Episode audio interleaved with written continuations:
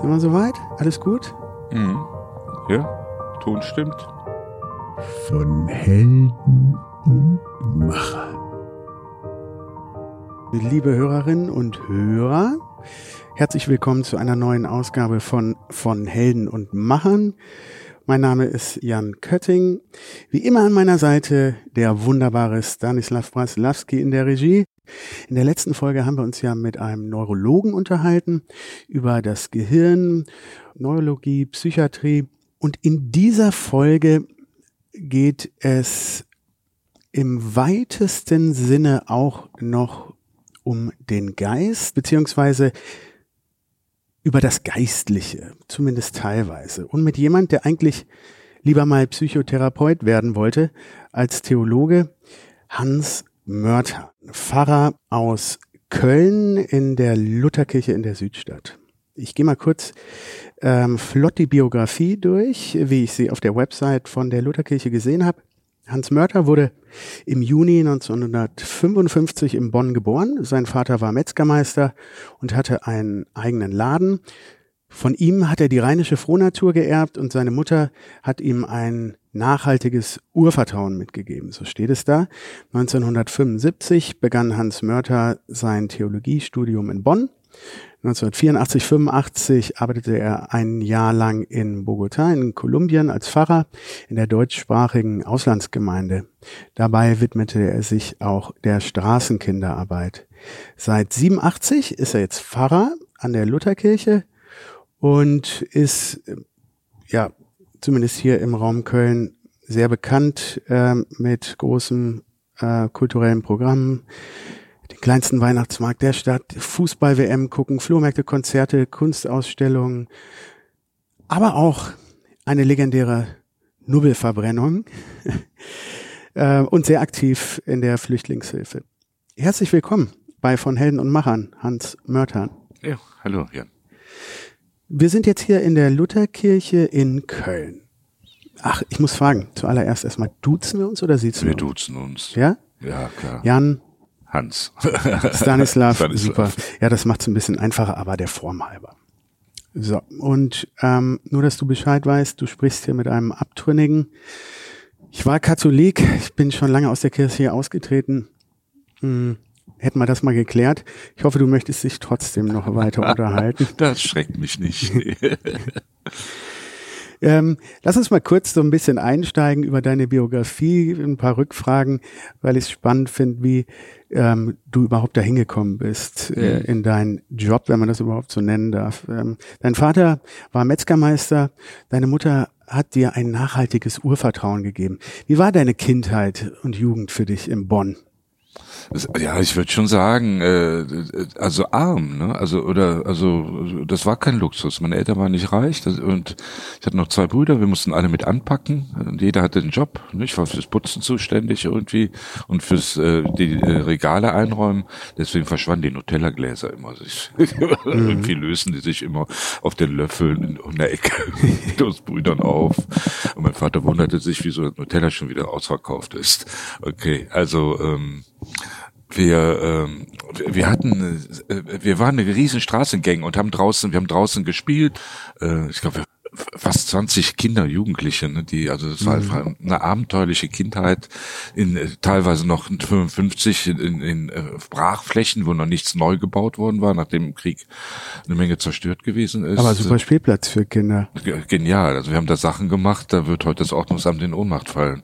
Höhlen gegraben, oh Gott, oh Gott, wir sind trotzdem nicht verschüttet worden, Feuer gemacht und so. Das war eine, eine spannende Zeit in, in, in, einem, in einem irren Miteinander von, von Kindern einfach. Große Freiheit draußen, einfach was heute kaum noch gibt in, in der Weise, wo wir auch mhm. allein gelassen wurden. Da kam keiner und holte uns ab und sagte, Hilfe, das ist gefährlich, lass das oder so. Ne? Ja.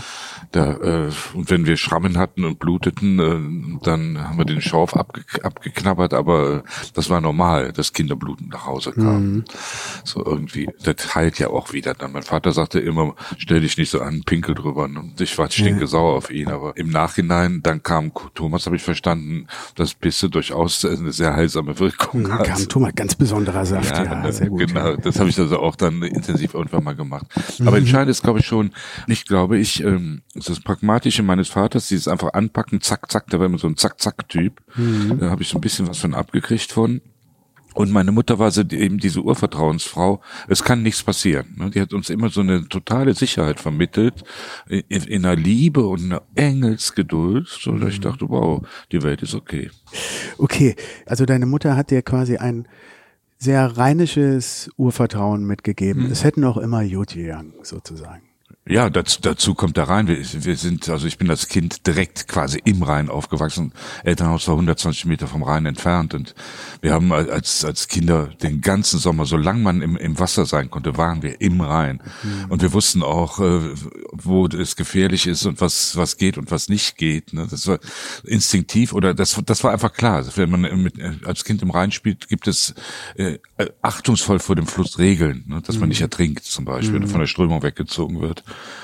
Und äh, das sage ich immer, der, dadurch fließt der Rhein mir durch die Brust. Das ist eine ungeheure oh, Energie. Gesagt einfach. Mhm. Und deswegen muss ich auch äh, irgendwie immer in der Nähe vom Rhein sein. Also ich wurde mal gefragt, ob ich nach Berlin komme und dort einen irren Job übernehme, wo mir das Wasser rechts und links aus dem Mund lief. Das war der, ein super Angebot. Mhm. Aber erstens bin ich Kölner und ich liebe den Karneval und zweitens ist die Spree einfach nur ein kleiner Bach.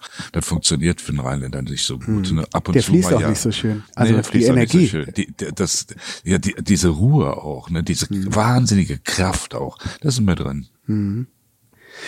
Ähm, natürlich kannst du denken, ähm, worauf ich jetzt dann hinauskommen will, wie kommt es dann irgendwann zu so einer Entscheidung, die jetzt nicht eine Entscheidung wie in jedem anderen Beruf ist? Ähm, was war zuerst da? Der Glaube, ähm, das Bedürfnis, Menschen helfen zu wollen? Was, wie kam das dazu, dass du dann nee, irgendwann das, Theologie ja. Studieren ja, kann, kann man schlecht trennen. Also erstens, ein Unruhegeist war schon immer.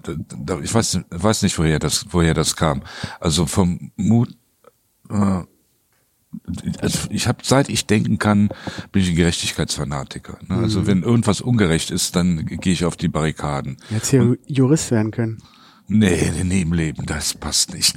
Nein, nein, mit Paragraphen habe ich es nicht. Das funktioniert gar nicht. Äh, obwohl ich Freunde habe, die Juristen sind, aber mit vielen Juristen verstehe ich mich einfach und ich verstehe überhaupt nicht, was sie denken, wie die ticken und warum mhm. das so ist, äh, weil es oft vieles schwer gemacht wird, einfach durch Paragraphen und sonst was alles. Ähm, Nee. Also es gab nicht so eine Epiphanie oder wie heißt das? So, so eine Erleuchtung. Erleuchtung. Jetzt, das ist es. Nee, damit habe ich sowieso nicht. Ne? Freitags um 13.13 Uhr 13 oder so, genau. äh, die Sonne schien, ich weiß es noch, Quatsch. nee, das ist ein langsames Wachsen gewesen. Ich, also ich denke, diese Basis eben dieses tiefen, tiefen Vertrauens, dass Leben okay ist. Ne? Also so, dass, also dieses Urvertrauen, als, als Baby wird man ja so geboren. Ne? Als, als, als Baby muss ich erwarten äh, und darauf vertrauen, dass ich geborgen bin, dass ich versorgt werde, dass ich Milch kriege und so so weit, dass mich da äh, große Leute behüten, beschützen, dass ich eine Perspektive habe. Äh, mir bleibt nichts anderes übrig zum Überleben als zu vertrauen. Das ist das Urvertrauen. Und im Laufe der, der nächsten Jahre, wenn das Kind Kindergarten, Schul und Beruf, äh, wenn man erwachsen wird, da, da geht das in weiten Teilen verloren, dieses mhm. Urvertrauen. Das ist aber nicht weg, das ist tief in uns drin. Und beim Sterben kommt es dann wieder. Nur wenn es gut läuft. In der Regel uns dann wieder äh, entdeckt man das. Äh, Finde immer doof zu spät. Also es ist dieses Urvertrauen ist tief in mir drin. Und mein Problem war immer, dass aber äh, äh von daher auch, äh, meine Mutter, Mutter hat immer Mittagsgebet gemacht und Abendgebet. Äh, würde ich nie machen, ist überhaupt nicht mein Ding. Ja. Ähm, auch nicht mit meiner Tochter, aber diese Selbstverständlichkeit eines völlig freien, äh, einfachen, äh, natürlichen Glaubens, ne? also der auch mit der Erde verbunden war. Da war Pflanzenliebhaber und die hat mit den Pflanzen geredet, das habe ich mhm. von ihr auch. Ne? Also dass da einfach viel mehr ist, äh, ohne dass ich groß drüber denken und, und reden muss. Mhm. Und äh, um mich herum hat meine ganzen Freunde waren Atheisten.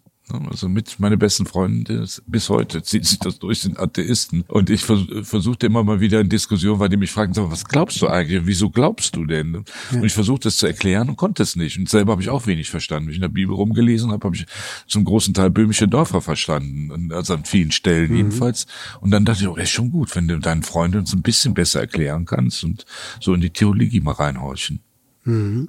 Und so kam es dann. So kam es dann. Studierst ja, pa parallel dazu äh, war ich in meiner äh, Schulzeit ewiger Klassensprecher, Schülerzeitung, Chefredakteur. Also ein Sendungsbewusstsein.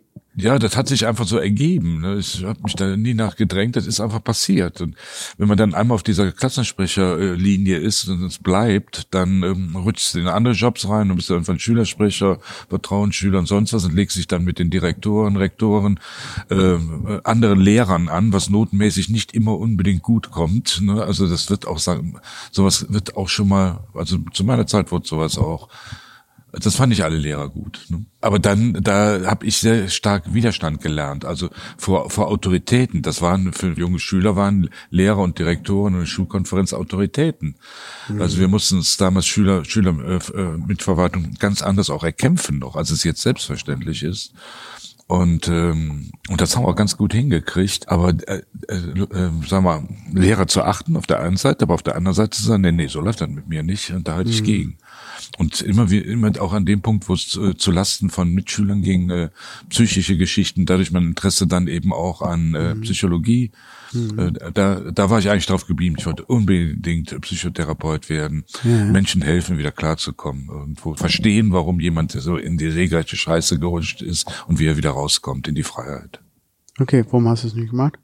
Äh, ja, ich war zu sehr Schüler mit Verwaltung. Also ich habe viel gemacht äh, und war äh, öfters auch dann nicht im Schulunterricht und äh, mhm. habe auch eine ziemliche Laissez-faire-Haltung. Das macht mein Töchterchen leider im Augenblick auch, diesem Abi-Jahrgang. Ähm, also ich habe Schule relativ relaxed gesehen und nur da reingehauen wie in Geschichtsunterricht oder vielleicht mhm. Mathe auch. Mathe fand ich auch super. Äh, aber ich, ich war jetzt nicht so fleißig, dass ich um jeden Preis überall die zwei und eins haben musste. Ne? Ich mhm. bin sehr bequem, sehr, sehr, sehr, sehr entspannt, also durch die Schulzeit gegangen äh, und hätte dann für, für Psychologie zwei Semester warten müssen wegen oh, ja. Und habe mich dann sozusagen in die Theologie reingeparkt und parallel schon mit äh, in die Psychologie dann mhm. reingerochen und dachte, dachte auch, verbindest du beides, hat ja was miteinander zu tun, es geht ums Menschsein. Mhm. Aber ich habe nicht damit gerechnet, dass die Theologie äh, mich äh, mit guten Profs in Bonn damals dermaßen erwischt. Also äh, weil Psychologie sind dass es sich packt, meinst du? Ja, Psychologie ist in Anfängen sehr viel Statistik. Also ja? der Mensch in der Schublade im Grunde auch, ne? nach bestimmten auch äh, Schulen, ne? welche Schule hast du, welche psychologische Schule, äh, welche Sicht des Menschen hast, wie gehst du daran und so weiter. Und der Theologie war der, der, Satz, über den ich sofort gestolpert, gestolpert bin, ein holländischer Prof fürs Alte Testament, der sagte, Gott ist der, der in die Freiheit führt, also der Auszug mit Moses und, der, und den Sklaven aus Ägypten. Ja. Und das hat mich bis heute dermaßen äh, getriggert. Das war einfach nur, boah, das ist spannend. Also so äh, Mensch und Freiheit ne? und immer ja. wieder Aufbruch und Ausziehen, keine Gefängnisse.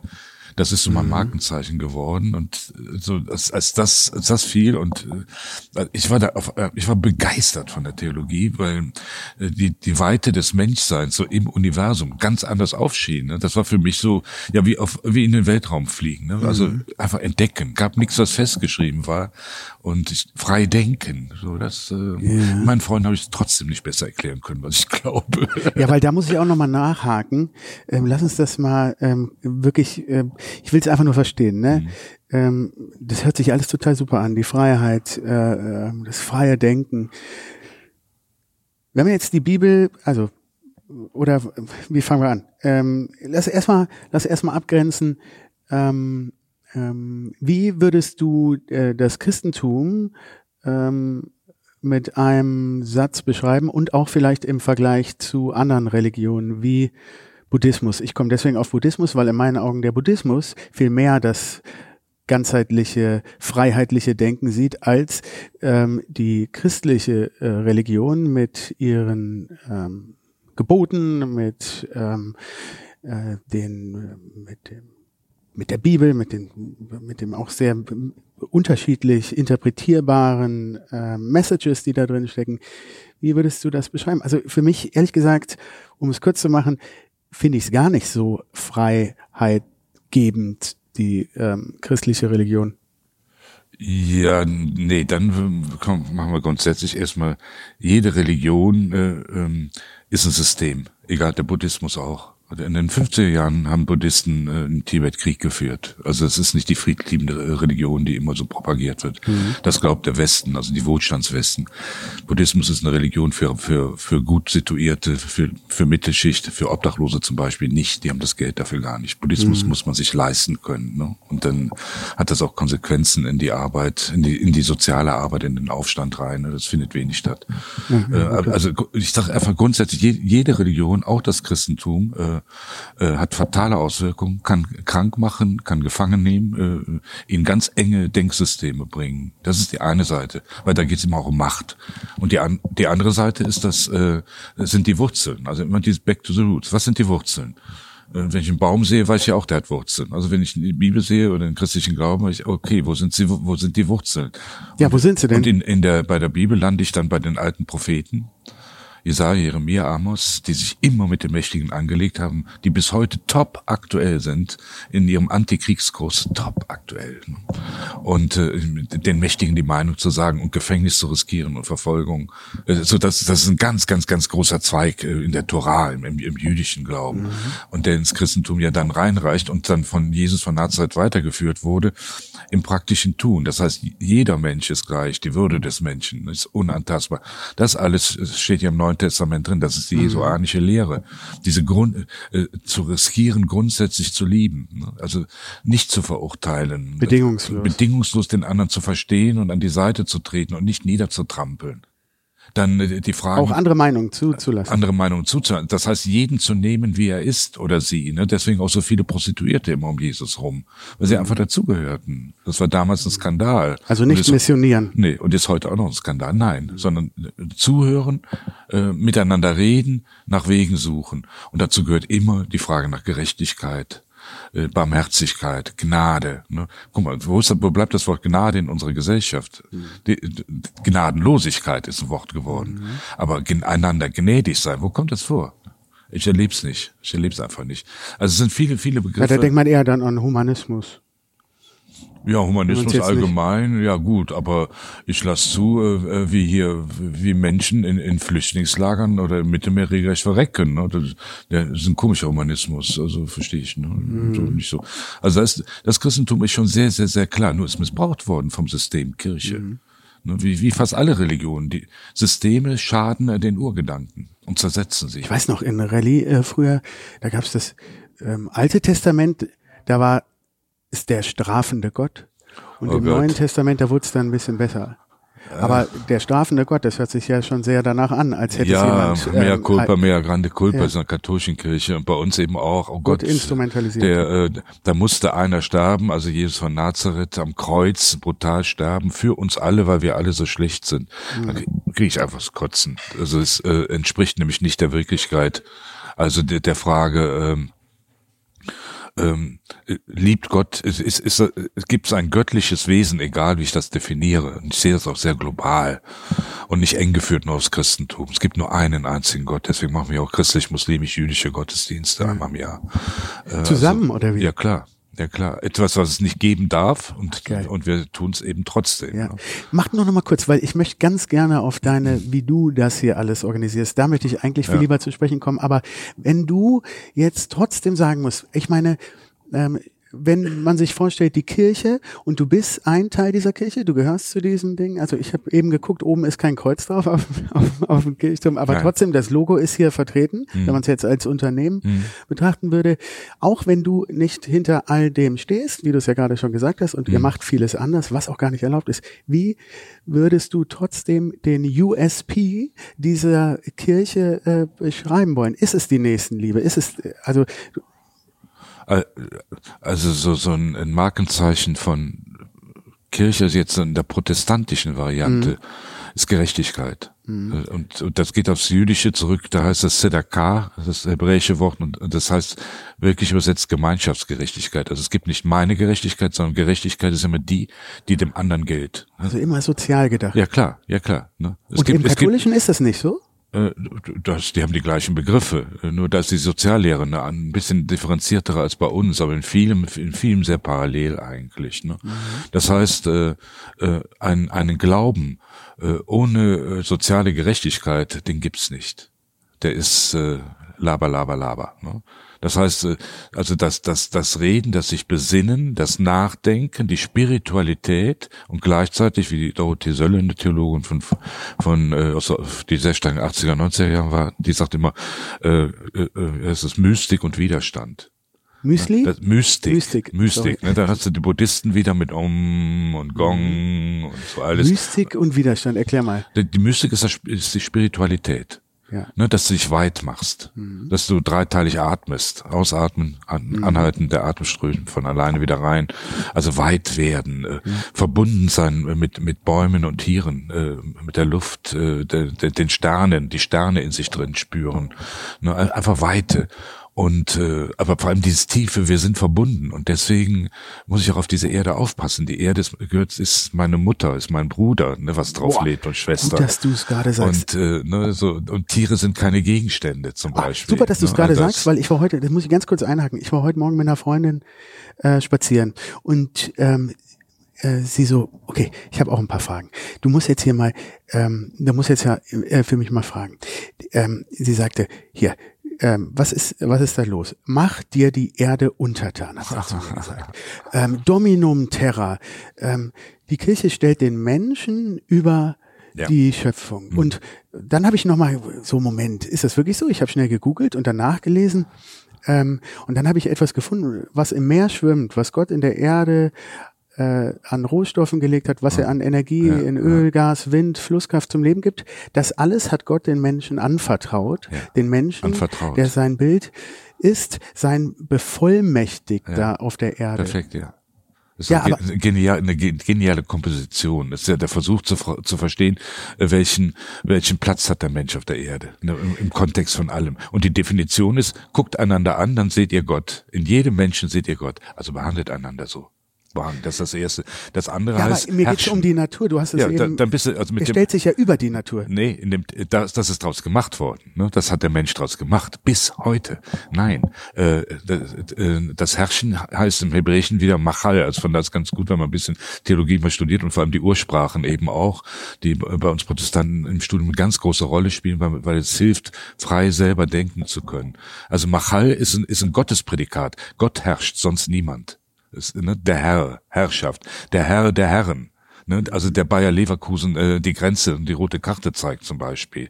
Ne? Das ist, es, es, es geht, maß dir nicht an, lieber Mensch, äh, dass du der Chef von allem bist und dass dir die Erde gehört. Nein, sie gehört allen und wir teilen sie miteinander. Und also und Machal, also der ist das königliche Herrschen, das göttliche Herrschen, äh, das wird übertragen auf den Menschen, wird dem Menschen, in dem Gott zu erkennen ist, übertragen, tu das auch so. Aber es ist das Bild des guten antiken Königs, der bereit ist, für sein, dass die ihm anvertrauten Menschen und Gesellschaft sein Leben zu geben. Also der, der König, der der Mach, der Machal, der der so herrscht, äh, der der der muss sein Leben bereit sein zu opfern. Ja, und also so, so, mhm. kost, so kostbar ist ihm das andere. Das heißt, das Gemeinwesen zusammenzuhalten und das, und das heißt Tier und, und Pflanze ist genauso göttlich beseelt wie alles andere Ja, auch. damit bin ich ja einverstanden. Ja. Aber der darf nicht der Verwalter von Tieren und Dings. Das ist nee. ja auf gleicher Ebene. Nee. Also, aber es hört sich so, äh, König, wie auch gesagt, ist ein guter König. Ähm, das, das ist ja trotzdem ein sich darüber stellen. Ja, ein nee, verantwortungsvoller. Nee, nee, ja, weil, weil wir, weil das daraus geworden ist und wir so immer wieder drauf gucken. Aber die ursprüngliche Komposition der Schöpfungsgeschichte ist ja genial mit den sieben Tagen äh, und diesem Gott sprach, es werde Licht und es ward Licht. Ne? Boah, die Wirkkräftigkeit auch. Ne? Also wie gehen wir mit Wörtern, wie gehen wir mit Sprache um, wenn wir jemanden vernichten wollen zum Beispiel. Also muss man sehr behutsam sein. Also ganz, ganz, ganz spannend. Aber es ist eindeutig, es ist ein, äh, es ist dieses, dieses anvertraut. Sie, äh, sie gehören zu dir, Mensch. Ne? Also mhm. äh, setz dich, du, du bist, du stehst nicht über den Tieren sondern du, sie, sie, ich leg sie dir in dein Herz, du bist mit ihnen verbunden. Ne? Also äh, geh, geh würdevoll mit um, ihnen um, achte sie, denn ich Gott bin in allem, in allem, was ist. Mhm. Also das ist das ist schon eine, eine andere Variante, den den Menschen diese Verantwortung reinzuholen. Du kannst dich nicht, nicht dich hier nicht rausreden. Ne? Du bist für das Ganze verantwortlich. Also ich beauftrage dich, Acht zu haben. Bis Acht zu zu haben auf die Erde. Individuum. Ganz genau. Und dann haben wir nämlich keinen Arten, hätten wir kein Artensterben, was wiederum 70.000 Viren sitzt, setzt, die nur darauf warten, nach Covid-19 zu kommen. Wir, wir zerstören uns ja in, in Corona-Zeiten durch, durch das Töten der Arten selbst. Mhm. Ne, Und das kommt in der Schöpfungsgeschichte, ist so nicht gedacht, das Gegenteil. Äh, den, den, den Raum für, für die Tierarten, die, die vielen Arten, den Freiraum zu lassen, zu behüten, zu bewahren, zu beschützen, äh, weil, weil das Ganze ein, äh, wir in einem Kontext leben, wo alles zusammengehört. Deswegen ist die Mystik so wichtig. ne? Also, zu verstehen, dass ich als Mensch nicht rausgetrennt bin. Ich stehe nicht drüber. Und ich habe es auch nicht, ich habe es auch nicht in der Hand. ne? Das, Ja. Und Aber, aber wo du eben Schöpfungsgeschichte äh, gesagt hast, das ist jetzt vielleicht auch eine super dämliche Frage, aber wie kriegt man das zusammen äh, als aufgeklärter Mensch mit Evolution versus Schöpfungsgeschichte? Ist die Schöpfungsgeschichte nur eine Metapher? Also Ja, du glaubst ja nicht wirklich, dass es so, Nein, ja? aber es gibt natürlich Leute, die behaupten, dass genauso wäre. Dann, dann frage ich Kreationisten immer, wieso wie hat denn Gott zweimal die Erde gemacht? Also ne, einmal in sieben Tagen und direkt danach im zweiten Buch, äh, im äh, ersten Buch Moses zweites Kapitel heißt es dann, äh, ja, da war der Garten Eden äh, und dann hat Gott den Menschen aus Erde geschaffen und dann noch die die Frau noch dazu, ne? Die beiden als Einheit eben auch. Das, äh, als Also das gilt eins. nur als ein, damit ich es verstehe. Also ich ja, das sind, das sind verschiedene Zeitepochen, in denen zwei Schöpfungsberichte entstanden sind. Nee, ich meine Ev versus Evolution. E- Evolution ist, ist ganz normal. Genauso ist es passiert. Wo, genau, wobei eines wissen wir eben auch nicht. Aber äh, das Fantastische ja an der äh, also äh, wie Gilgamesch-Epos gibt's ja genauso. Ne? Der Mensch hat immer versucht, sich zu definieren. Sondern Wer, wer bin ich Warum? im Kosmos? Um seine Stelle, sein, Weil weil das brauchst du für deine Psyche. Wer bin ich? Das sollte sich jeder Mensch fragen. Wer bin ich? Bin ich gemacht? Macht diese Gesellschaft mich? Bin ich, bin ich ein Amazon-Mensch? Bin ich, macht Amazon mich? Oder verändert mich Amazon so, dass ich gar nicht mehr merke, dass ich ein Mensch bin? Dass ich gar nicht mehr merke, wer ich bin?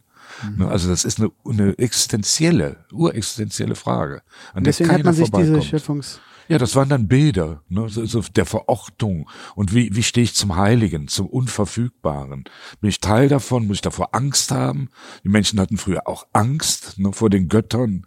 Und auf einmal entsteht da eine Gottheit, die, die eine, eine liebende Kraft hat. Hoffnung gibt. Wo, wo das Gemeinwohl im, Vorder-, im Vordergrund steht, ne, dass dieses also eben alles mit allem verbunden sein, eine völlig, völlig neue Dimension. Und dann vor allem aber auch es gibt im, im griechischen Anfang des Johannesevangeliums en arche logos. Am An- Anfang war das Wort. Ne? Das heißt, äh, wie bei der Schöpfungsgeschichte dann und Gott sprach und es ward. Ne? Das heißt, da ist eine Setzung. Boom, zack. Ne? Ne, Es wird Licht. Ne? Es wird Licht. Es bleibt nicht dunkel. Äh, Das haben, das haben die Widerstandskämpfer im, im Dritten Reich gegen, äh, gegen Hitler auch in, in der Zelle der SS erlebt. Ne? Äh, Es, es ward Licht, ne? Und es ward Licht, ne? Es werde Licht, es ward Licht. Also äh, ein, ein ganz anderes Schauen, ne? dass das in, in einem Gedanken Sprengkraft liegt.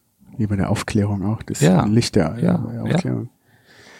Ja. aber du verstehst die Fragen, ne? Wahrscheinlich Ja. ähm, kommen die auch häufig an dich ran Ja. von Leuten, die halt nicht so äh, glauben. Und ähm, es ist ja auch so ein bisschen mein Ziel hier, dafür wieder so ein bisschen Sensibilität zu schaffen. Ja, aber, aber Jan, du kannst ja mal so sagen, das krieg ich ja, ich krieg's ja wirklich dicke mit. Ich habe es viel mit Sterben zu tun, ich habe es mit Tod zu tun, ich habe es mit Depression zu tun, ich habe es mit Verzweiflung zu tun, ich habe es mit äh, vielen finanziellen und sozialen Sorgen zu tun. Also die ganze Bandbreite des Menschseins quer durch die Geschichten, die, durch die Gesellschaftsschichten auch hindurch. Äh, aber eben auch viel mit Armen. Aber es ist immer, immer wieder so, so, so doch so eine Ursehnsucht, äh, dass da was ist, dass ich gehalten bin, dass ich, äh, manche Menschen haben das in Corona-Zeiten besonders hart erlebt, dass ich nicht, Mhm. Da wollte ich gleich auch dass, dass ich nicht einsam bin, ne? Ja. So, oder dass, dass ich im Sterben mich fallen lassen kann, im tiefen Vertrauen, dass ich nicht untergehe, im schwarzen Nirvana. Mhm. Und was, was machen Menschen? Sie sagen, okay, äh, ich meine, Kirche hat selber, hat, ist selbst schuld, ne? Also mit, mit einer Sprache aus dem letzten Jahrhundert und einfach wenig reformfähig, ist einfach Du nicht nimmst drauf. mir die ganzen Fragen Ja. schon aus dem Oh, Mund. Super. Nee, das ist super. Ja, Nee, okay. das ist super. Also, Eben, äh, da gibt's ja gar kein Update mehr. Wer nee. versteht das noch? Wer, Ja, was ist, das für eine ne, Sprache, ist, die äh, gesprochen die, wird? Auch die alten Lieder, wobei da gibt's ja tolle Texte drunter, das ist Literatur, die kann man auch ab und zu singen, aber dass sie fast ausschließlich die oder irgendwelche platten Pop-religiösen Songs gesungen werden, das ist doch alles Driss. Es gibt tolle englische Lieder, ne? es gibt auch in, in, in der es, es, man kann so, also wir machen es hier völlig anders. Deswegen Ja, genau, junge aber das- Leute. Aber dieses, ähm, äh, das, das ursprüngliche, dass Menschen äh, Orientierung brauchen, das ist ja gang und gäbe. Dann geht man eben in die in den esoterischen Bereich. Und wieder, wer kann das machen? Ich messe immer, was echt ist daran, wer kann es machen. Hier zu mir in die Lutherkirche kommen Obdachlose. Ganz normal, Mhm. ganz selbstverständlich. In den Gottesdienst, weil der ihnen was bringt. Das musste man, welt, äh, musste man deutschlandweit suchen, wo, wo ne? Also gibt's so, aber es ist für, für die bürgerliche Kirche auch nicht unbedingt selbstverständlich. Aber ist für mich ein Maßstab. Da, äh, was echt ist, da müssen auch Obdachlose daran teilhaben können. Oder die, die kein Geld haben die nicht zahlen können. Ne? Und in der esoterischen Szene musst du immer zahlen. Da musst du immer zahlen. Du machst Kurse, machst Fortbildung, wirst erleuchteter, dann gehst du ins Indianerzelt, der Schaman ist gekauft. Ne? Und so, das, sind, das ist ja eine riesen Ersatzwelt, ne, die, die da konstruiert wird, wo auch ganz viel von gängigen Religionen weltweit ge- geklaut wird, würde ich mal sagen. Ne? Das wird dann zusammengepackt, dann nenne ich mal Plastik. Ne? Das ist so eine, so eine Plastikreligion, ne? so eine Ersatzreligion, weil wir was brauchen. Das suchen wir uns, das kaufen wir uns. Das ist wie bei Aldi. Ne? Man geht in Aldi rein, ist ein besonders günstiges Angebot, tut auch nicht weh, verpflichtet mich nicht und ich kann dann, ne, ich nehme, wie ich es brauche, ne? oder wie eine Medizin aus der Apotheke. Ähm, und nur, wenn ich es brauche. Bei Kirche ist das dann ganz anders. Da ist eine Gemeinde, die ist ganz konkret, die sagt, ey, äh, wir haben hier Kirchenasyle laufen und die müssen laufen. Ne? Wer ist da dabei? Das ist, das ist nicht eine Sache von mal gerade, ich fühle mich gut oder ich brauche gerade, sondern äh, hier, wir halten hier zusammen und wir stehen für viel ein und das geht nur miteinander und das kontinuierlich und nicht nur ab und zu frei nach Befindlichkeit. Die Leute kann man nicht brauchen.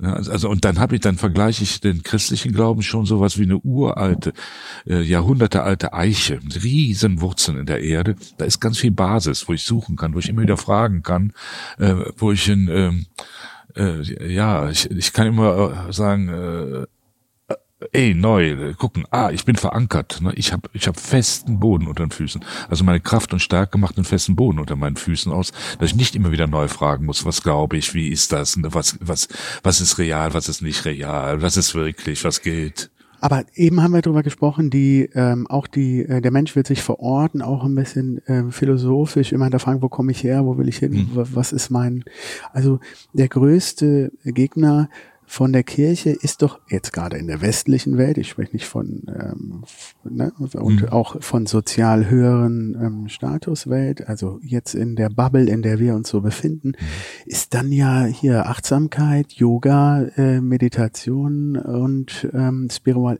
Spiritualität, aber nicht in Sachen Religion, sondern eher bei sich selber sein. Also Zeit für sich, auf sich wieder. Es gibt eine große Bewegung, habe ich in der letzten Folge noch äh, drüber gesprochen. Ähm, dahin. Könnte man jetzt ja auch sagen, okay.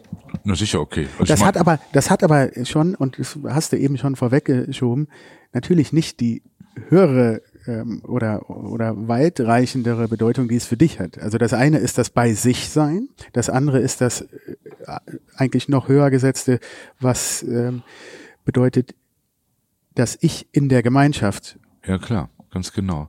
Also ich meine, Yoga macht. Also deswegen, ich habe nur vielleicht auch so ein dummer Gedanke, aber ich habe mich nur gerade gefragt, während du gesprochen hast, dass dieser Rückzug zu sich selbst, der einen vielleicht selber ein bisschen klarer werden lässt und auch mal innehalten lässt, Achtsamkeit, bla bla bla, aber dafür sorgt, dass man sich vielleicht noch immer mehr auf sich selber nur bezieht und immer weniger sozial denkt. Die Gefahr ist da. Also ich meine jetzt, äh, sagen wir mal, Yoga und, und Ja, Aufmerksamkeitstraining jetzt alles und sowas, das machen wir in der Gemeinde ja auch. Ne? Äh, Es gibt den Zen-Buddhismus in den katholischen Klöstern. Ne? Oder ich mache Bogenschießen, da konzentrierst du dich auch und schickst deine Seele auf die Reise. Ne? Also es, es gibt so viel, äh, was gut tut, was man machen kann. Äh, Es gibt die Pilgerwege auch, die, die immer mehr auch von jungen, jungen Leuten, Jugendlichen gegangen werden, was total erstaunlich ist. Der Jakobsweg zum Schönen Gruß, Beispiel auch. Oskar. Ja, also ne, da, äh, aber äh, für mich ist dann schon wichtig, irgendwann vom Ego-Trip wieder runterzukommen. Also der ist immer wieder wichtig, aber den habe ich ja auch in, auch in gottesdienstlichen Elementen, wenn wir plötzlich mal schweigen, wenn wir äh, vor Corona-Zeiten Zeiten haben uns an den Händen gehalten, wenn wir Segen spüren, äh, einfach mal still sind, wenn wir mit, miteinander singen und auf einmal merken, was für eine Kraft im Gesang liegen kann, äh, ne? so puh, wie das alle vereint. Äh, das ist äh, das ist schon spannend. Also, aber der Unterschied zum äh, zum ich suche mir mein Ding, äh, was mir gut tut, und dann äh, so eine so eine Gemeinde, so eine Kirche, da ist, äh, ist dieser Aufbruch miteinander eben doch äh, anders, eben miteinander. Ne? Ich bin hier nicht allein und deswegen äh, kann ich mich auch fordern lassen und dieses Fordern und miteinander äh, etwas umsetzen, das ist, äh, das macht glücklich. Mhm. Ne? Da ist äh, absolut Adrenalin auch drin und eventuell verliebe ich mich dabei sogar. Ne? Mhm. Das finde ich auch eine spannende Frage. Äh, Adrenalin, äh, der Antrieb, äh, dein Antrieb ist, äh, liegt der da irgendwo drin? Also. Das Feedback. Also, also mein, mein Antrieb, äh, ich sag mal, im, im, im Studium bin ich über Obdachlose gestolpert. Die waren in Bonn auf der Hofgartenwiese und äh, die konnte man nicht übersehen. Und dann äh, mein Freund und ich, wir haben dann gesagt, okay, wir, wir haben mit denen einfach gequatscht. Ne? Das wird keiner machen. Erstmal wahrgenommen. Wir haben sie wahrgenommen, wir haben uns einfach dazugesetzt. Das, das, sowas hat ja. Jesus gemacht. Er ist einfach hingegangen, hat sich dazugesetzt. Und dann haben wir von denen Geschichten gehört, wie sie leben, wie brutal das ist. Was sich keiner vorstellen kann, obdachlos zu sein, wie, was für ein Horror das ist. Äh, und dann, wir haben ja eine Gesellschaft, die sie auch kaum sieht oder, oder unangenehm berührt ist, wenn sie jetzt, wenn man in der, wenn sie in der Hohen Straße in den Geschäftseingängen nachts liegen, wenn es kalt wird und so. Ne? Aber ähm, wir haben dann einmal eine Woche für die gekocht, dann und dann nachher mit ihnen zusammen gekocht. Wir haben eingekauft und Geld dafür gesammelt und dadurch immer mehr, immer mehr von ihnen kennengelernt. Und da habe ich schon gemerkt, ey, mein Studium der Theologie und die Obdachlosen haben was miteinander zu tun. Und ich, ich habe völlig anders Theologie studiert, ne, weil ich diese Fragen von dem, was ich draußen sah, immer in, in, in die Uni mit reingenommen habe mhm. und dann hinterfragt habe in den Seminaren, Texte anders gesehen habe. Und die so, hä? Ja, teilweise komisch angeguckt, der Hand schon wieder, ne, komm, hör da auf und so. Ne. Äh, also das separiert auch ein Stück weit, ne, macht dann teilweise auch einsam, weil die anderen einen nicht verstehen oder weil man einfach ein Störer ist, einfach ein richtiger Störer. Ne. Nee, da will ich jetzt nicht drüber nachdenken. Komm, bleib mir mit deinen Obdachlosen und sonst was allem. Ne. Und ähm, dieses, äh, dieses Gespür, aber hier ist was ungerecht. Ja. Es kann, es ist nicht okay, dass Menschen das ganze Jahr über draußen überleben müssen, auf härteste Weise und auf einen Sozialstaat bettelnd angewiesen sind, Flaschen sammeln müssen, betteln müssen, sich erniedrigen müssen, beim Betteln teilweise weinen, deswegen gucken viele auch nach unten und, äh, und den Geber nicht an, ne, weil sie es nicht ertragen. Ne? Das sind so viele Sachen. Immer, dann, dann bin ich wieder bei der Würde, Würde, Gerechtigkeit. Da stolper immer drüber und dann merke ich, oh, hier musst du was tun weil hier kann ich was tun.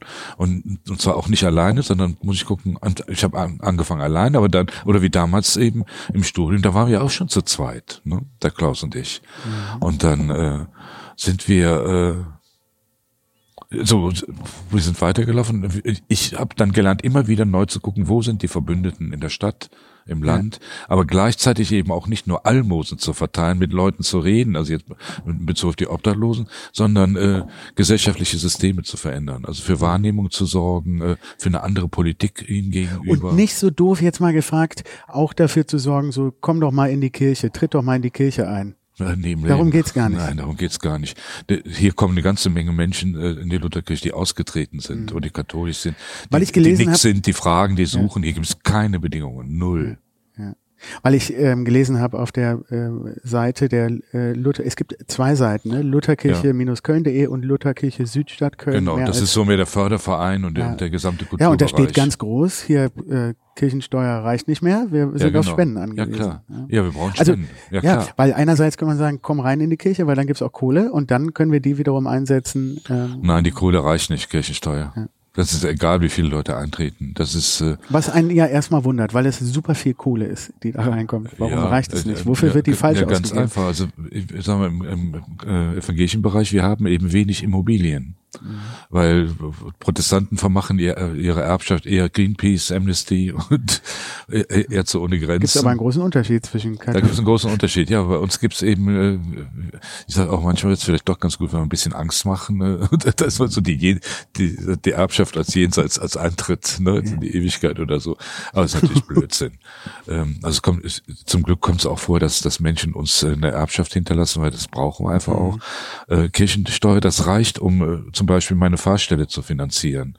Äh, Ausbildung von, von, von jungen Theologen, ne, das ist das gesamte Ausbildungs- und Absicherungssystem, äh, die Kirchenmusiker, den, die Hausmeister, die Küster, äh, die, äh, die, die äh, Jugendarbeiterinnen, äh, die, die Gebäude, ne? die Kirchen sind sehr teure äh, Ge Gebäude. Mhm. Deswegen machen wir hier auch Partys drin, damit irgendwie was wieder reinkommt auch. Mhm.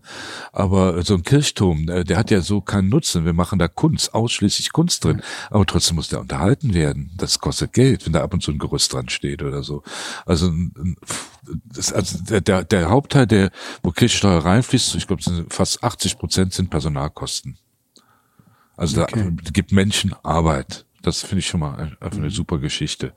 Also bis hin zur Diakonie, den sozialen Aufgaben und Verpflichtungen, die da sind, die sehr ernst genommen werden. Bei den Katholiken ist die Caritas unersetzlich in, in einem Gemeinwesen statt. Wenn die weg wären, kann ich nur sagen, oh Gott, oh Gott. Also mhm. Dann geht äh, wirklich hier was ab, sozial. Ja, und dann, äh, wie, wie jetzt in der Corona-Hilfe, wo wir an der Lutherkirche in der ganzen Stadt wahnsinnig geholfen haben. Das, das sind fette, fette, fette Spenden nötig gewesen. Und zwar mhm. von fünf, fünf Euro bis zu 10.000, 25.000 Euro, mhm. 50.000 Euro.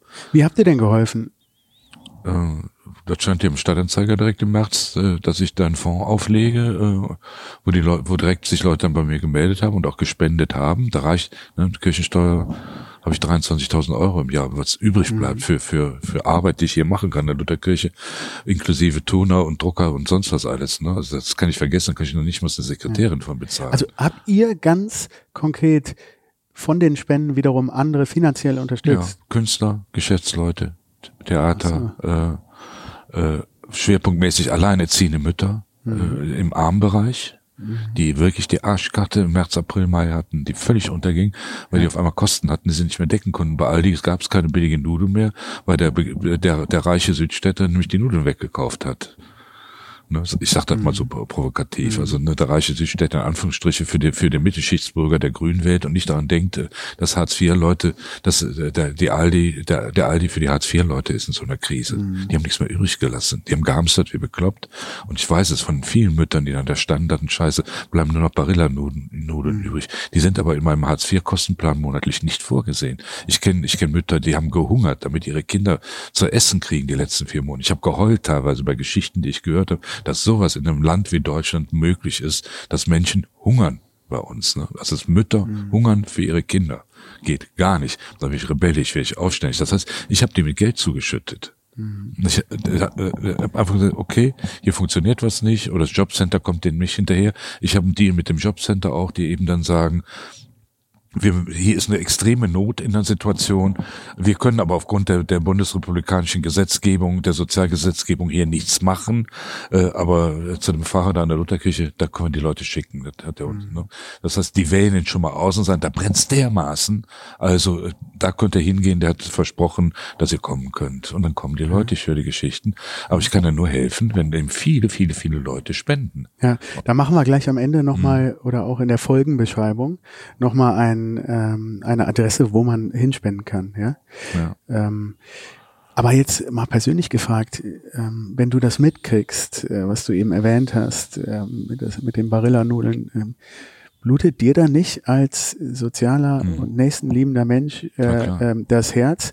Und denkst du da nicht auch so, scheiße, wo sind wir eigentlich gesellschaftlich gerade? Also ja. wie würde, was würdest du der Gesellschaft, gerade auch äh, der höher situierten Gesellschaft für eine also wie, wie steht's ja. um die? Ist es, äh, wie, wo sind wir da gerade? Was? Äh also die die äh, ARD-Team äh, hat äh, im für den 19. April eine Sendung, eine, Do eine Doku gemacht, eine halbstündige, zum großen Teil mit mir und, und den, den Hilfsaktionen, die ich hier mhm. mache, mit den Frauen, die hier mal angelandet sind. Äh, schicken wir auch nochmal den Und Link. dann ähm, ist das so, dann fragte mich äh, die Redakteurin Tatjana auf einmal so völlig von der Seite, da waren gerade eine Reihe Frauen da und die gingen weg, glücklich, dass ihnen geholfen wurde und ähm, Tatjana hatte die auch nochmal interviewt und dann fragt sie mich einfach, wie es mir denn damit gehen würde. Dann gucke ich die an und dann muss ich heulen.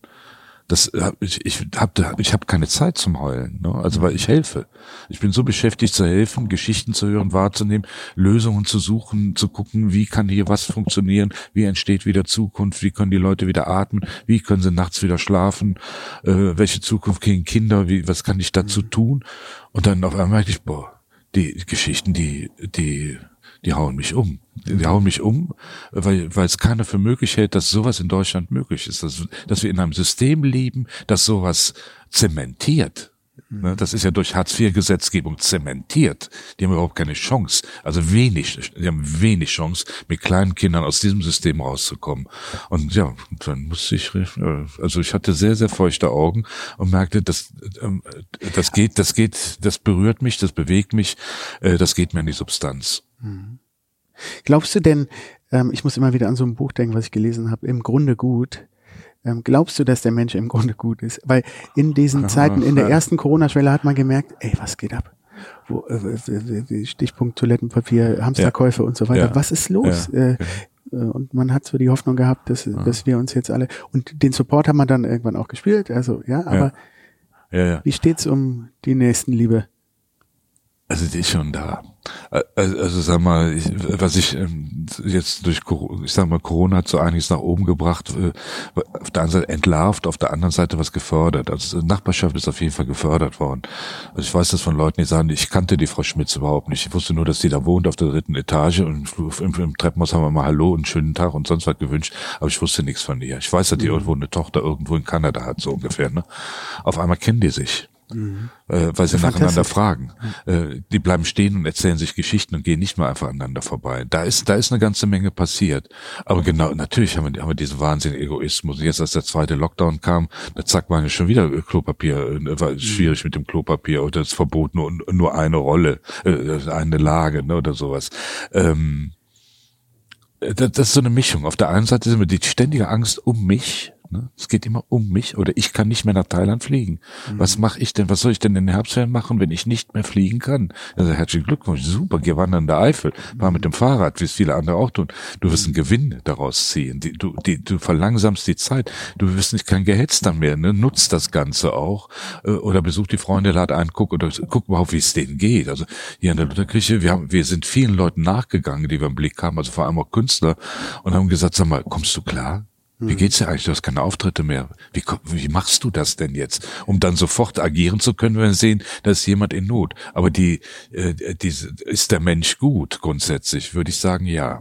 Ich würde mhm. sagen, ja, wenn ein Mensch geboren wird als Kind, ist er erstmal gut. Mhm. Und, und, dann hast du ja dann eben schon, wie gesagt, ähm, es ist mehr auch eine Frage der Politik und Hartz IV mhm. und wie die, wie die, wie die, ähm, wie soll ich sagen, ähm, Spielregeln aufgebaut werden. Ja. Und da hapert's für dich auch im System. Du hast, äh, habe ja. ich gelesen, äh, du bist quasi im Gottesdienststreik momentan. Ja. ähm, das fand ich eigentlich ganz spannend. Erzähl mal. Ja, also äh, zweiter Lockdown, äh, alle Kulturveranstaltungen sind verboten. Alles, was uns ausmacht, was uns wichtig ist. Äh, ich erinnere an, an die Titanic, als sie unterging, hat das, äh, das klassische Orchester bis zum Schluss gespielt, um den Menschen äh, Mut zu geben. Sie wussten selber, wir werden sterben. Wir tun nichts, um uns ein Boot zu erkämpfen. Wir schmeißen niemanden raus, sondern wir tun das, was wir am besten können, nämlich geile Musik zu machen. Und, und das ist das Letzte, was Menschen hören, die ertrinken, unsere Musik. Ne? Was für eine Power, was für eine Energie.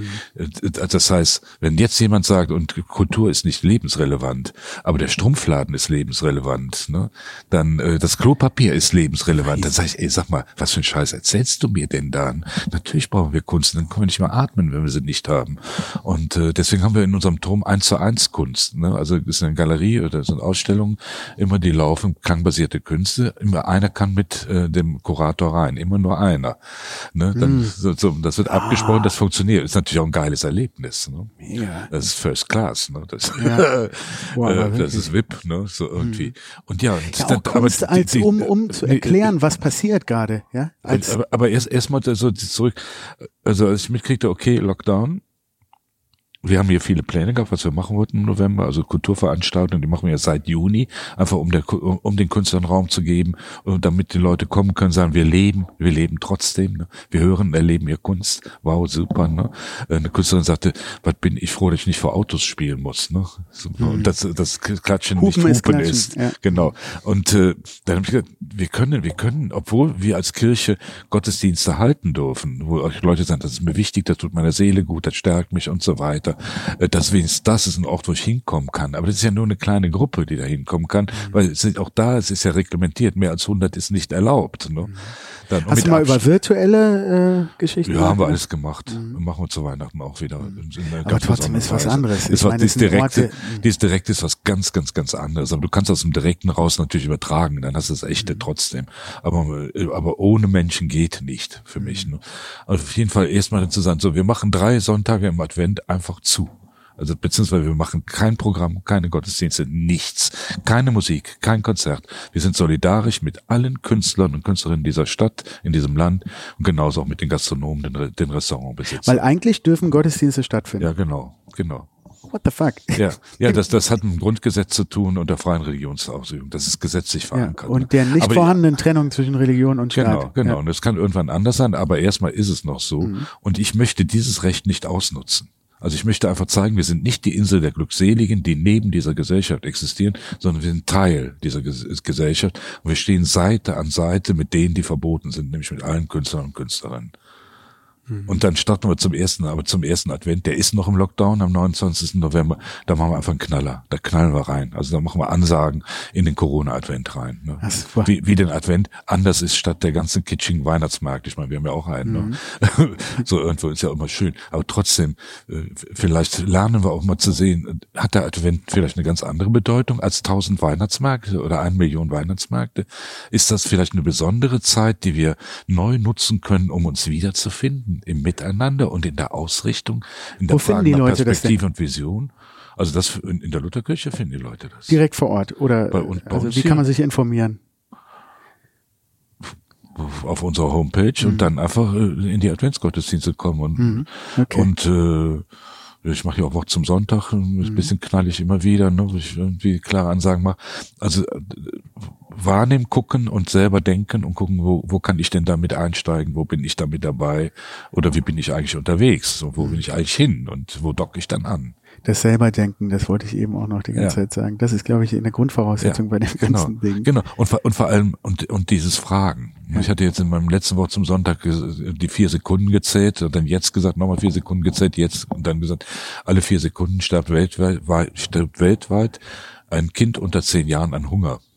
Äh, Weltweit sind das jedes Jahr neun Millionen äh, Tote, die an Hunger sterben. Jedes Jahr. In diesem Jahr sind bisher eine Million Menschen weltweit an Corona gestorben. Erzählt mir jetzt bitte was. Und fangt an zu fragen. Fragen. Also einfach Fragezeichen setzen, hinterfragen. So das, so bin ich aufgewachsen mit meinem Theologiestudium auch eigentlich. Immer nur zu fragen. Immer zu fragen. Nie einfach nur blind zu glauben. Und deswegen bist du jetzt auch vor kurzem nach Samos äh, zum. Flüchtlingslager, äh, weil du selber äh, dich gefragt hast, wie ist die Situation? Was ist, was geht da ab? Naja, ich wusste jetzt von Daniela von äh, Refugees Foundation, die kennt schon lange, also wir arbeiten so zusammen. Und die bat mich immer wieder mal, komm doch mal, komm doch mal in die Lager nach Griechenland, auf die Inseln.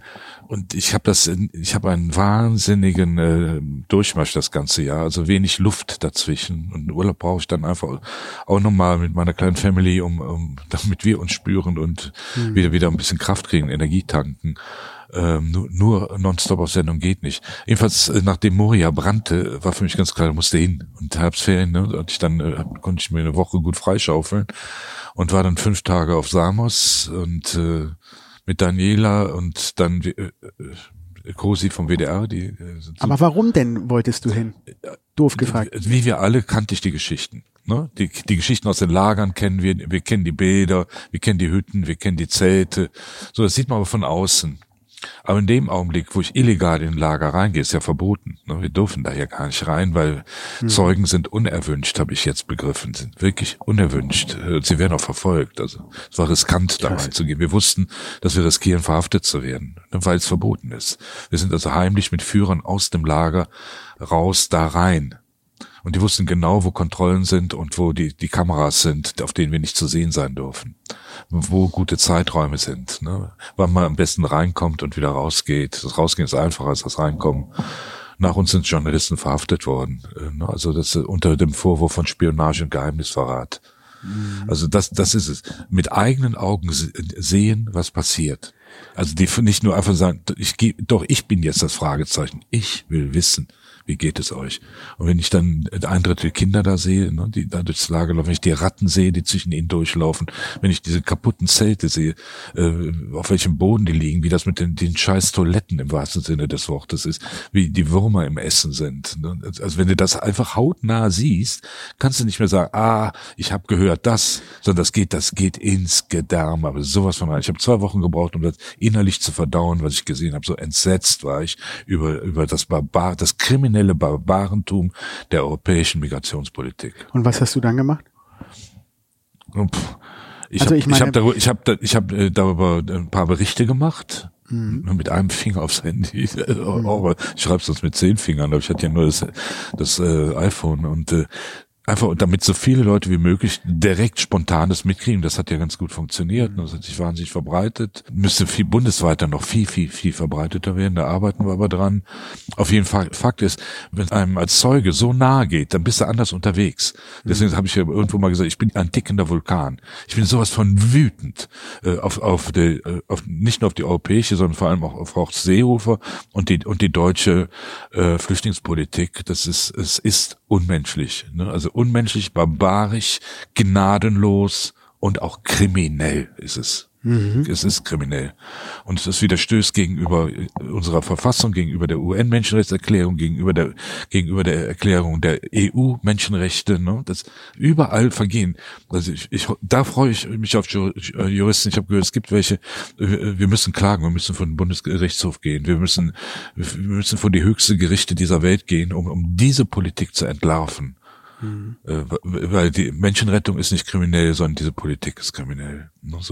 Also das heißt, dieses direkte Erleben, wenn ich den Oma, äh, ne, 13 Jahre, äh, ne, 12 Jahre, den werde ich nie vergessen aus Syrien, der aus dem Krieg geflohen ist, was der gesehen hat, was er erzählt hat, äh, was, was er in dem Lager macht, wie, wie intensiv und verzweifelt und schnell er Englisch lernen will und keine, aber es gibt keine Schule, ne? Mhm. wie er da so für sich guckt. Also diese Gesichter, die, diese extreme Gastfreundschaft der Menschen im Lager, die nichts haben, aber überall kriegt man, kriegen, haben wir Tee angeboten bekommen, sind eingeladen worden in die Hütten oder in die Zelte, ne? Mhm. wo du dich einfach nur schämst. Ne? Du schämst dich, Deutscher zu sein. Du schämst dich, Europäer zu sein, äh, angesichts dieser lächelnden, gütigen Menschen. Da gibt's genauso Arschlöcher drunter wie bei uns auch, ohne jede Frage. Ne?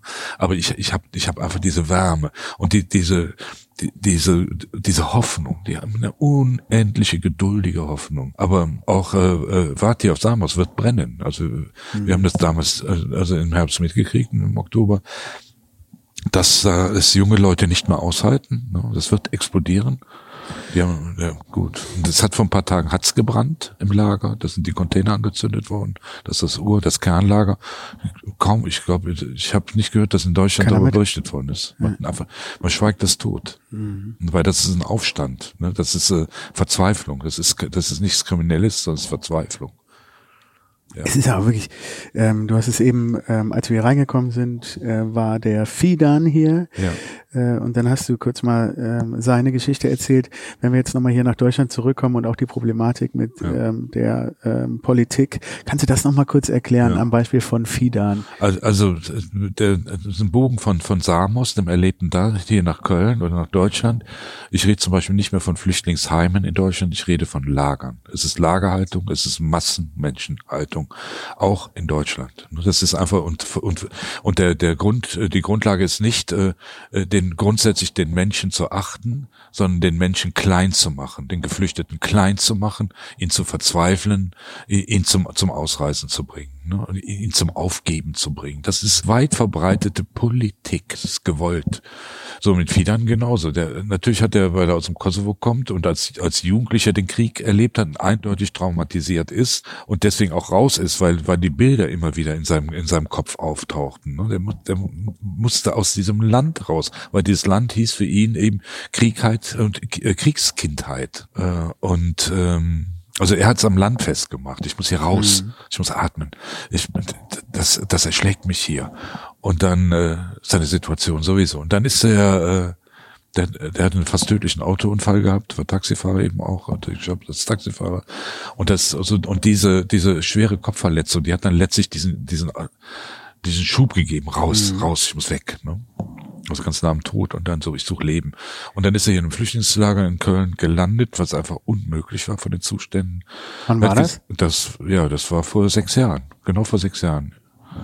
Äh, also Januar äh, 2014, ne? Ja. Mhm. Und dann hat der Blitzstein gesehen, ah, hier ist eine Kirchengemeinde, hier ist ein Kirchturm, das ist auch das Schöne.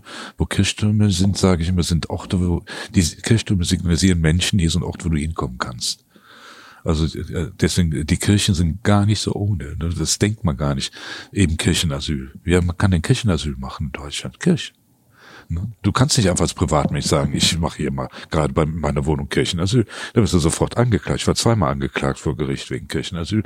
Äh, es ist aber zweimal, äh, einmal hat die Staatsanwaltschaft dann äh, abgebrochen und im, im, anderen Fall hat der Richter sich totgelacht und weil die Anklage einfach dämlich war und wir sind freigesprochen worden. Mhm. Aber als Privat, ne, und dass ich als Pfarrer, der es für eine Kirchengemeinde tut, mit offiziellen Beschlüssen und allem auch, so als Privatmensch, ja, wenn es Kirchen nicht gibt, werden, würden viele, viele Menschen abgeschoben werden in unserem Land, werden mhm. weg.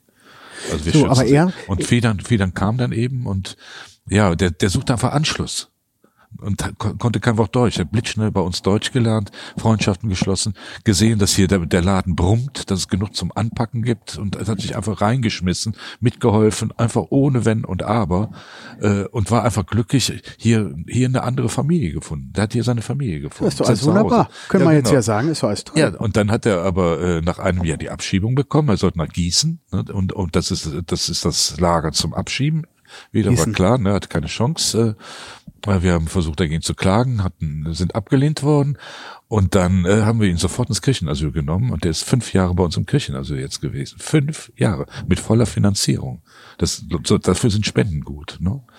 So, aber er hat in diesen fünf Jahren sich hier so eingegeben, immer mehr. Äh, also ne, hat seine eigene Wohnung. Äh, ist, äh, ist das so? Ich muss kurz nachfragen. Kirchenasyl ist das so wie eine Botschaft sozusagen? Ist das, habt ihr dann so ein Recht wie eine Botschaft. Wie nee, wir haben kein Recht. Aber ja, ja, meine, ja weißt du, wie ich meine, ideell, so ideell ist es wie, wie eine Botschaft. Das ist ein freier Raum in dieser Gesellschaft, das ist eine Oase, wo Menschen wieder atmen können, wo wir nach deren Recht gucken, wo wir sie erstmal heilen, ne, wo sie zu sich kommen können. Und, mhm. und äh, Federn, der war sch schwer suizidgefährdet, also der hätte sich umgebracht, 100, 1000 Prozent, nicht 100 Prozent, 1000 Prozent. Der war schwer depressiv, also ganz tief unten äh, eine riesen Panik, der hat nicht geschlafen, nix, ne? Der brauchte Tabletten äh, vom, äh, vom Psychiater. Ist alles vorbei. Ne? Der ist, also der hat sich hier gefunden. Dafür braucht man Zeit. Dafür ist mhm. Kirchenasyl da.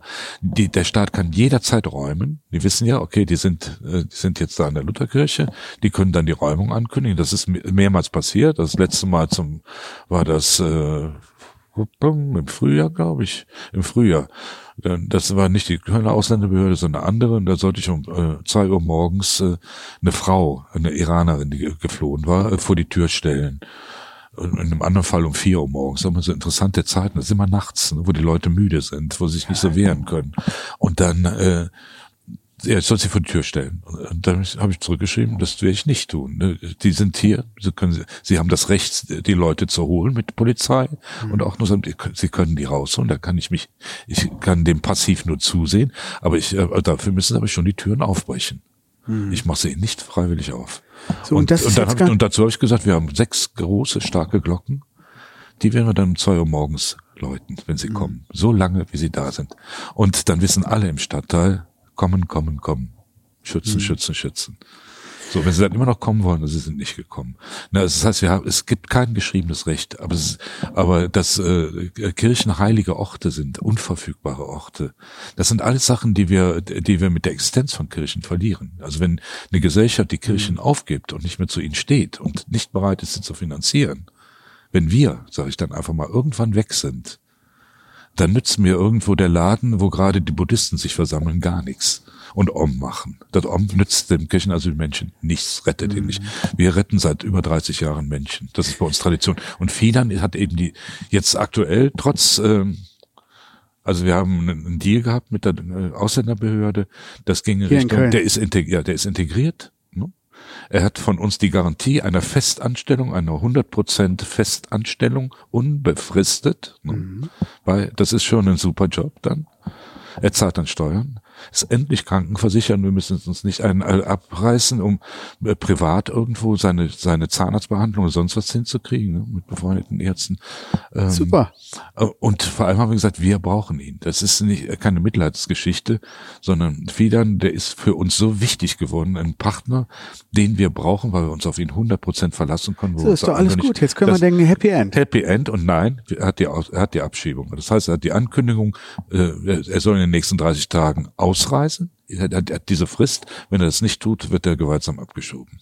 Und ihr könnt nichts mehr dagegen machen. Doch, wir werden Klage dagegen einlegen, kostet wieder Geld. Ähm, dann ist das, hat das erstmal aufschiebende Wirkung. Äh, und äh, falls das dann trotzdem abgelehnt werden sollte, das ist so pervers, ist so krank, ne? dann werden wir ihn wieder ins Kirchenasyl nehmen, äh, weil zum Beispiel die, die ablehnende Beamtin in der Ausländerbehörde begründet die, die Abschiebung damit, dass äh, Integration nicht nachweisbar wäre, ne? dass Integration nicht nachweisbar wäre mit fünf Jahren, äh, mit fünf Jahren Leben in der Kirchengemeinde. Das heißt, diese absolute achtungslose Respektlosigkeit gegenüber uns von Menschen in einer Gemeinde, die den Fiedern heißen und ihn nicht lieben, ne? die, wo, wo viele, viele Menschen an der gehört zu uns, uns einfach so zu tun, als ob es uns nicht gibt als ob die Integration nicht möglich ist in der Kirchengemeinde, die faktisch passiert ist. Der ist in diesem Stadtteil zu Hause. Ne?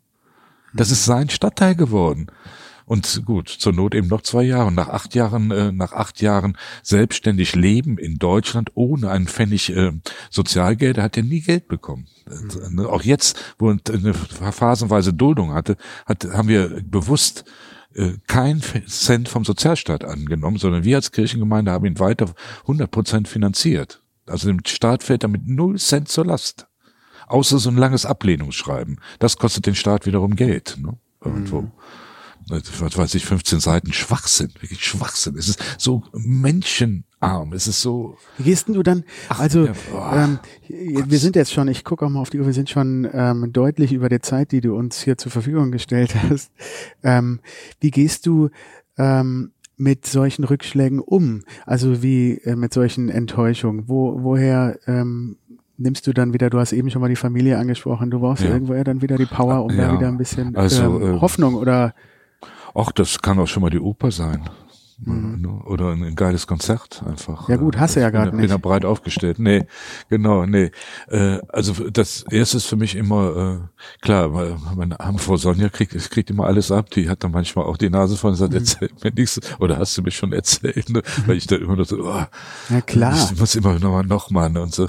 Äh, aber das A ist eigentlich sofort zu gucken, wo sind meine Verbündeten, Mhm. Äh, oder jetzt im Fall von Fiedern auch so, wen kann ich jetzt anhauen, wen maile ich, wen rufe ich an? Einfach, äh, da ist dein Vater bei dir drin, machen, einfach weitermachen. Machen, äh, nie, nie aufgeben ist nicht erlaubt. Auf gar keinen Fall. Mhm. Und kenne ich nicht. Resignieren kenne ich nicht. Äh, nee, sondern kämpfen, kämpfen äh, und das aber clever tun. Ne? Also mhm. zu gucken, wo so, wie kriegen wir das denn jetzt hin? Und bisher hat das immer geklappt. Kann ich sagen, durch die Bank. Stichpunkt mit den Kirchenglocken, das finde ich eigentlich einen geilen Move. Ja, klar, genau. Und ja. äh, ist das. Also zur Not auch. Ich habe jetzt auch mal vor kurzem, wurde ich zu einem Sterben gerufen, 83 Jahre.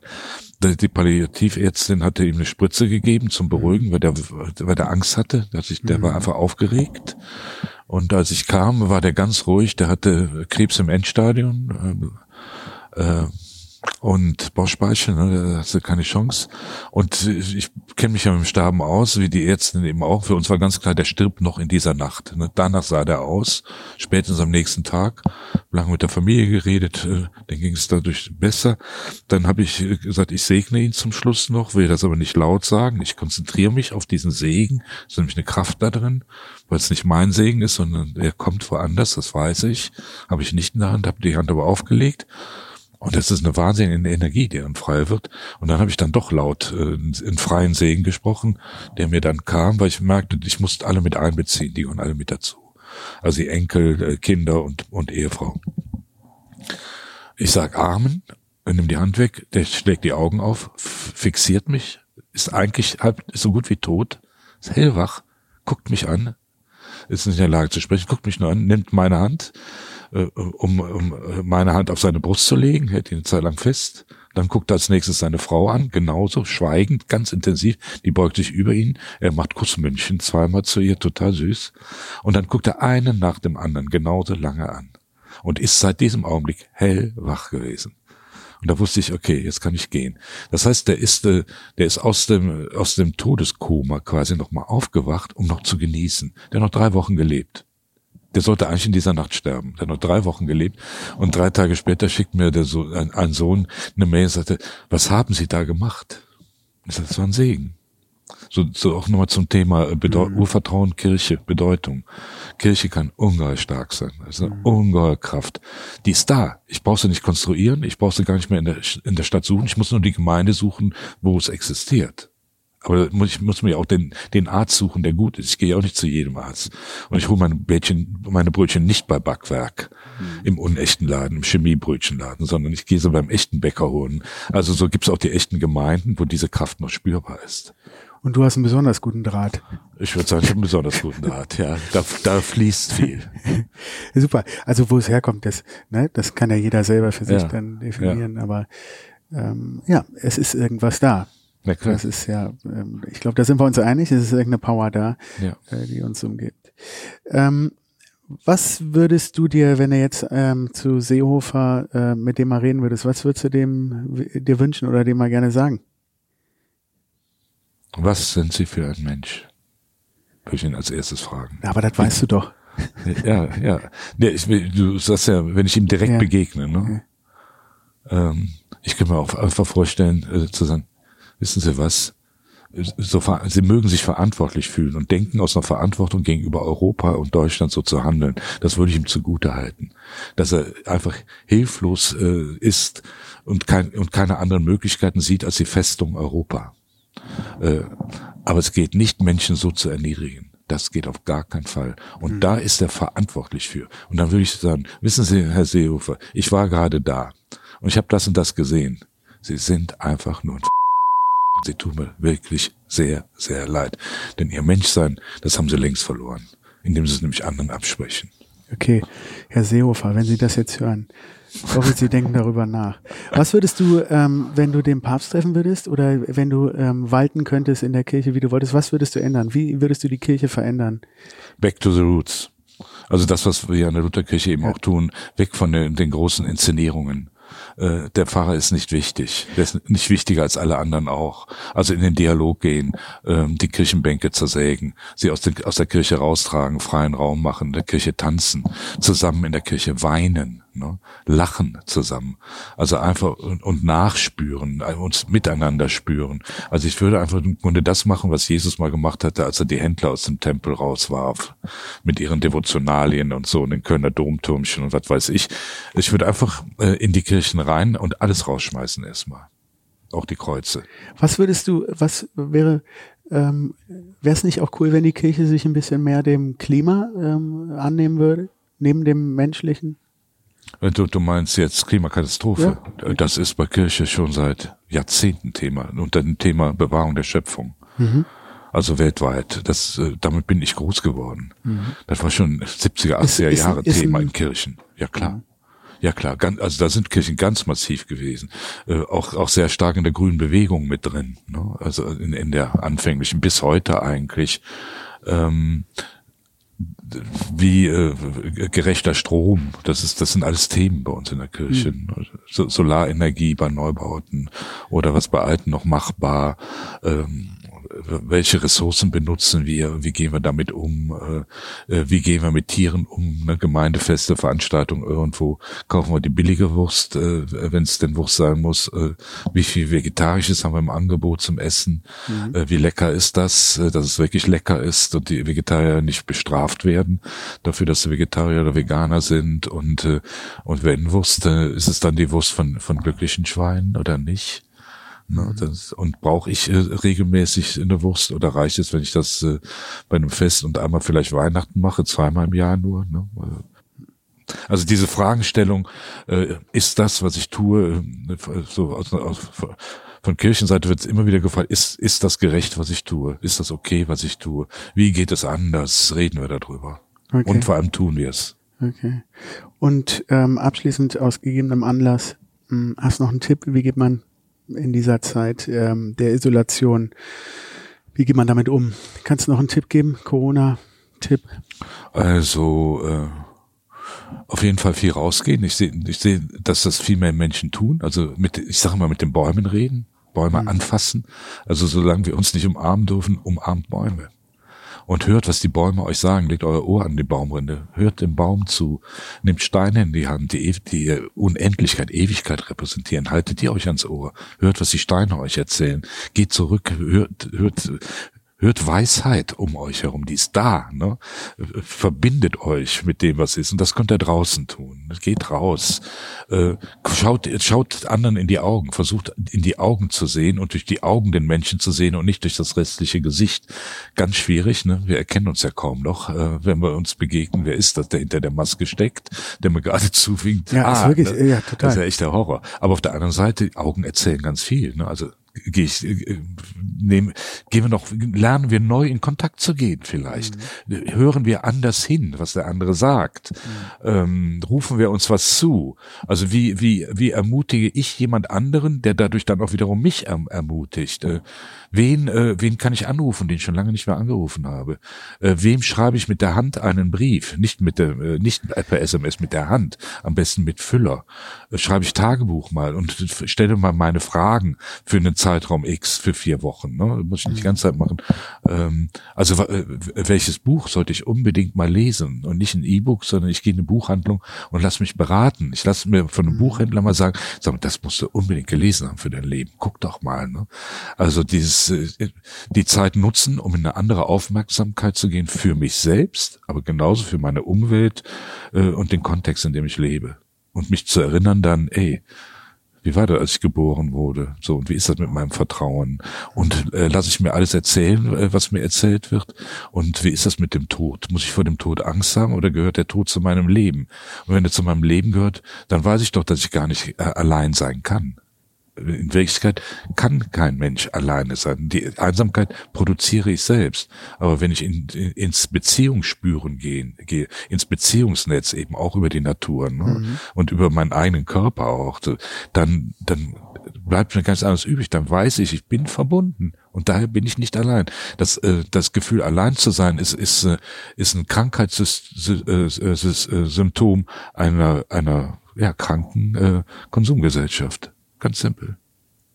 Der Momo-Effekt. Ja, Wenn- ganz genau. ne? Ja, Wenn keine Puppe. Ja, Absolut. Ja, genau, alles wird grau. Super.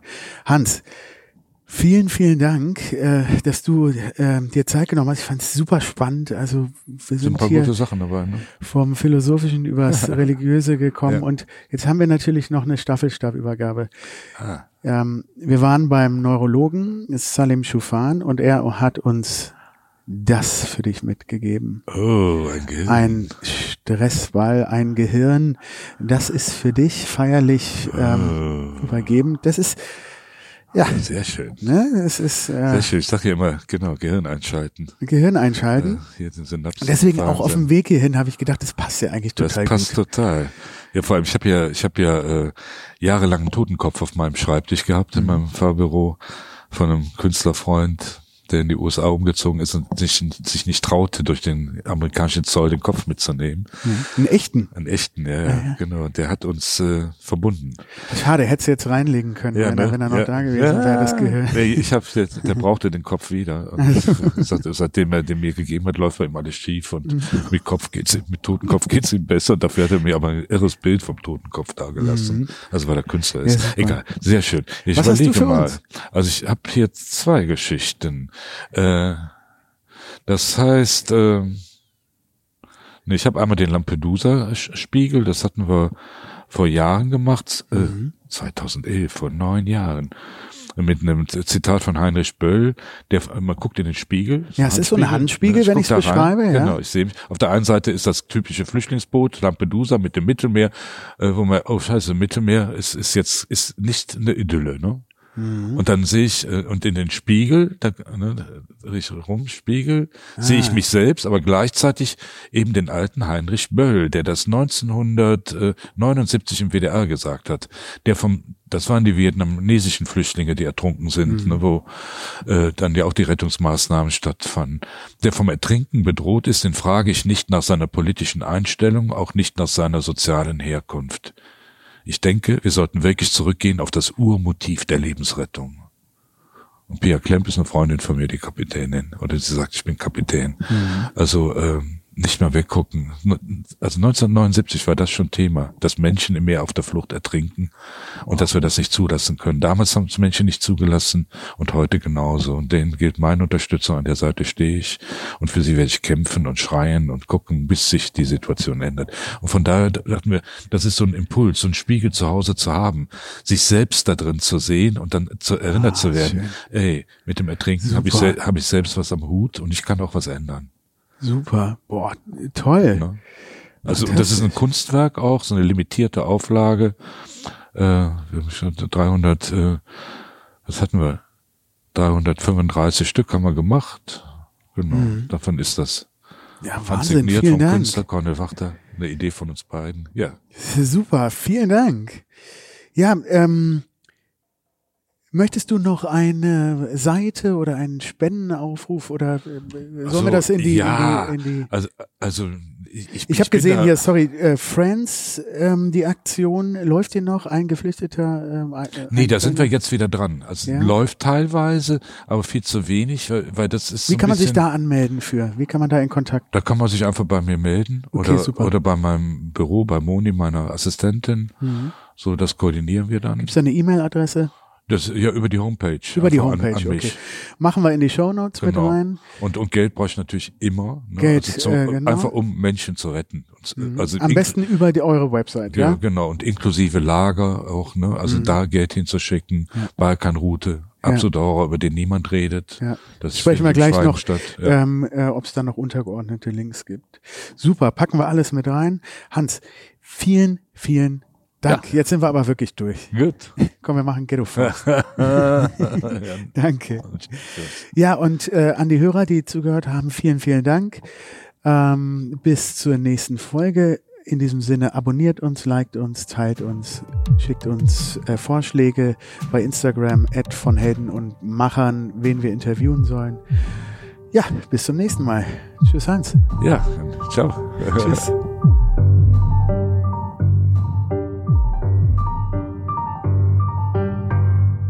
Studio Boo.